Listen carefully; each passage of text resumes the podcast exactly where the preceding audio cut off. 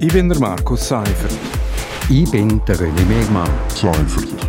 Megmann. Seimer. Gemeinsam sind wir Seimer. Seimer. Seimer. Seimer. Und das hat uns in dieser Woche bewegt. Seimer. Willkommen bei Seimer auf RSO. Seimer heißt jede Woche zum aktuellen Thema. Seimer, das meint Seifert und Mehrmann. Ich bin der René Megmann, früheriger stellvertretender Chefredakteur von Südostschweiz. Und ich bin der Markus Seifert, ich bin Redakteur bei Radio Südostschweiz. Im November 2019 hat die erste parlamentarische Untersuchungskommission PUC in Graubünden den ersten Teilbericht zum Thema Bündner Baukartell und dem sogenannten Whistleblower Adam Quadroni vorgelegt. Kurze Exkursion in die Vergangenheit. Jahrelang, von 2004 bis 2010, haben ein Dutzend Bauunternehmer Preise abgesprochen und die Arbeiten unter sich aufteilt. Und laut der Wettbewerbskommission WECO sind so Gemeinden und der Kanton um 20 Millionen Franken beschissen worden. Und der, der das aufdeckt hat, der damalige Engadiner Bauunternehmer Adam Codroni, der hat dann das schwer müssen büßen. Der hat das sehr schwer müssen büßen. Einerseits natürlich privat, eben äh, da ist jetzt Ehe kaputt, ich habe seine Kinder kommen gesehen, also da, da ist äh, sein persönliches Leben eigentlich in Schutt und Asche gelegt worden.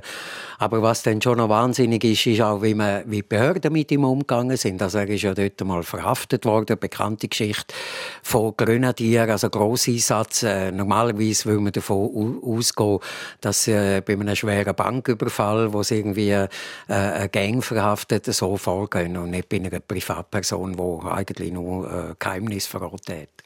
Ja, und die Polizeieinsätze, also insgesamt sind es ja drei gewesen. Das Verhalten der Bündner Justiz im Fall Quadroni ist dann auch Gegenstand von dem ersten Teilbericht von der PUC gewesen.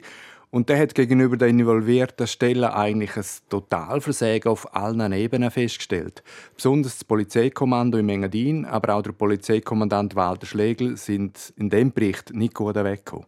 Nein, die sind gar nicht gut weggekommen. Und äh, es gibt auch so Sachen, wo äh, ich habe nochmal reingeschaut, es gibt so Sachen, wo ich einfach denke, hey, das kann doch nicht sein. Also es steht zum Beispiel in dem Bericht, es hat eine Hausdurchsuchung gegeben. Im Nachgang zu dieser Hausdurchsuchung hat es dann einen regen, nahezu undokumentierten Austausch gegeben zwischen involvierten Amtsstellen, also Capo, der Sozialdienst, KESB, der Bezirksarzt.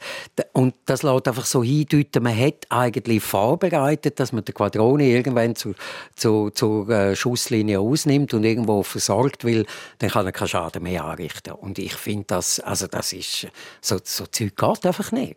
Ja, und eben nicht gut dokumentiert. Es ist zum Teil so, äh, so gewisse Schattenprotokolle nachträglich erstellt worden. Also dort sind die Vorwürfe relativ happig. Jetzt, inzwischen hat der Vorsteher vom Justiz- und Polizeidepartement, der Regierungsrat Peter Bayer, hat ja Massnahmen eingeleitet. Er hat sich aber eigentlich immer schützend vor seinen Kommandant gestellt. Er hat sich schützend vor seinen Kommandant gestellt und ähm, da kann man sagen, ja, solange äh, Unschuldsvermutung und so, aber ich glaube einfach, da ist so viel schief gelaufen und das wird in dem Puckbericht aufdeckt und da muss irgendjemand Verantwortung übernehmen. Und es ist halt schon so, also man kann schon in der unteren Charge so ein bisschen die Leute äh, an andere Stellen wegbefördern oder so, aber am Schluss ist der Kommandant dafür verantwortlich und da wäre es eigentlich an ihm, anzustehen und zu sagen, ich übernehme die Verantwortung und äh, ich trete zurück. Nicht beantwortet hat der erste Teilbericht von der PUC, äh, wer von den involvierten Stellen im Tiefbauamt und in der Verwaltung von der Baumafia gewusst hat. Also genau das ist jetzt die Frage, die der zweite Teilbericht PUC beantworten soll. Und jetzt sind wir wieder bei der Gegenwart. Am nächsten Mittwoch wird die Kommission ihre Ergebnisse präsentieren. Man darf also gespannt sein, ob die damaligen politischen Verantwortlichen und Amtsleiter von dem Baukartell gewusst haben und wenn ja, wie viel.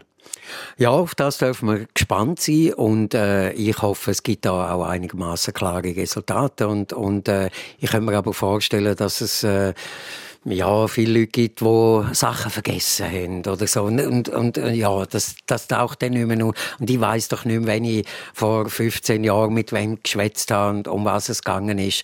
Also ich mm, erhoffe mir eigentlich, also erhoffen würde ich mir einen klaren Bericht, der sagt, die Stellen sind involviert gewesen, die Personen haben äh, Sachen gemacht, die nicht rechtens gesehen sind.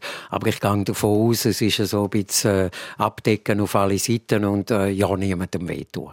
Mehr werden wir nächsten Mittwoch wissen. Wir machen einen Schlusspunkt an dieser Stelle. Seimer gibt es jeden Freitag auf RSO und nächste Woche wahrscheinlich zum Thema Puck Teilbericht 2.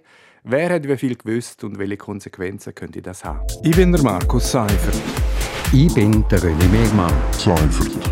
Megmann. Seimer. Gemeinsam sind wir Seimer. Seimer. Seimer. Seimer. Und das hat uns in dieser Woche bewegt. Seimer.